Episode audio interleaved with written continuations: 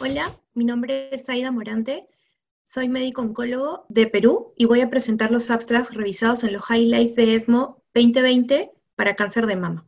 El estudio Impassion 31 se presentó como parte de los highlights. Es un estudio fase 3 que evalúa pacientes con diagnóstico de cáncer de mama triple negativo con enfermedad temprana randomizados a atezolizumab más versus placebo más.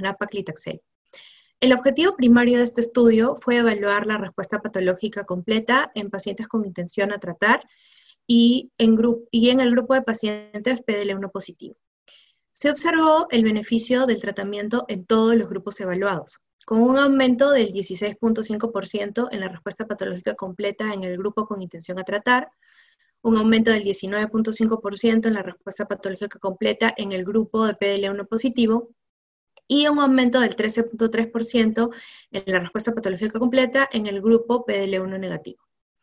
El perfil de seguridad fue consistente con los resultados presentados en los estudios por enfermedad metastásica. El estudio SOLAR 1, que eh, presenta los resultados de su sobrevida global.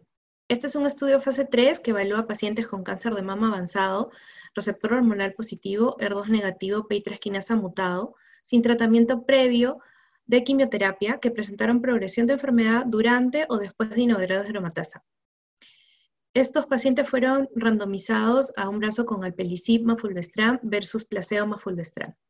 En el reporte anterior se presentaron los resultados de sobrevida libre de progresión en la combinación del alpelisib fulvestrant con una mediana de sobrevida libre de progresión de 11 meses versus 5.7 meses.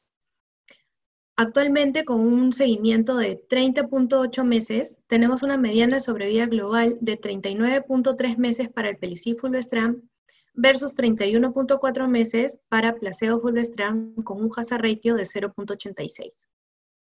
La mediana de tiempo para quimioterapia fue de 8 meses, con 23.3 meses para el pelicib más fulvestrant. Y en pacientes con enfermedad metastásica a pulmón o a hígado, la mediana de sobrevida global es de 37.2 meses para el pelicib más versus 22 meses para placebo más. El último abstract que vamos a revisar es el abstract eh, del estudio ATSEN, que evalúa pacientes con cáncer de mama triple negativo refractario y en progresión de enfermedad que han recibido dos o más líneas de tratamiento de quimioterapia. Estos pacientes fueron randomizados a sacituzumab govitecan, que es un anticuerpo conjugado anti-TROP2, acoplado a un metabolito activo de irinotecan, versus tratamiento con agente único elegido por el médico tratante. El objetivo principal de este estudio fue evaluar la sobrevida libre de progresión, lográndose una sobrevida libre de progresión de 5.6 meses para pacientes que recibieron sacituzumab govitecan versus 1.7 meses para pacientes con tratamiento con agente único.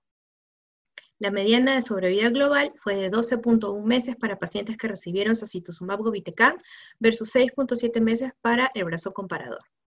La tasa de respuesta objetiva fue de 35% para pacientes con sacituzumab govitecan versus 5% para pacientes con tratamiento con agente único. Los principales efectos adversos registrados fueron neutropenia, 51% de los pacientes. Asimismo, se observó diarrea, anemia y neutropenia febril. Muchas gracias, nos vemos pronto.